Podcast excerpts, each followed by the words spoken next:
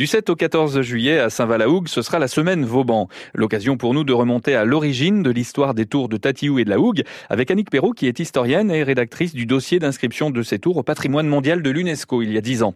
Leur construction sur les plans de Vauban remonte donc à la fin du 18e. Elles servaient à sécuriser les baies de Saint-Va et de Morsaline. Ces fortifications sont élevées à la demande de Vauban suite à la défaite de la Hougue quand une douzaine de vaisseaux de ligne de Louis XIV ont été incendiés par la flotte anglo-hollandaise. Alors les tours, elles sont construites pour euh, être autonomes et défendre, euh, on va dire, euh, la rade en cas de guerre, en cas d'attaque les tours ne sont pas réellement habitées. Elles sont habitées que s'il y a une attaque.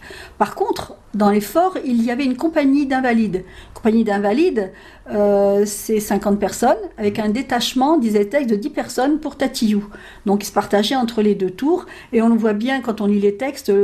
Rien qu'au nombre, c'est un petit peu dramatique, au nombre de noyés qu'il peut y avoir de ces invalides qui euh, faisaient le passage entre les deux tours. Alors, ces invalides euh, sont employés à la défense des frontières, aussi bien les frontières terrestres qu'ici. Bah, on n'imagine pas toujours hein, avec notre conception du rivage qu'on est sur une frontière de mer. Donc euh, ces invalides ont pour but d'observer surtout euh, les, mouvements éventuels de, bateaux ennemis. Et ils vivent effectivement sur place.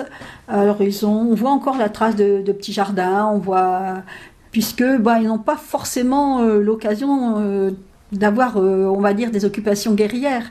Surtout que depuis les tours sont construites, l'ennemi a bien essayé de venir en 1708. ils n'ont pas débarqué et ils sont jamais euh, revenus. Par exemple, euh, pendant la guerre de 7 ans, 1758, euh, c'est Cherbourg qui a tout pris. Un mot d'explication à propos de ces invalides. En fait, il s'agissait de soldats qui avaient été blessés, des mutilés des guerres de Louis XIV, ou bien des soldats trop vieux pour le service et qui étaient reversés à des postes moins exposés, notamment à la surveillance des frontières.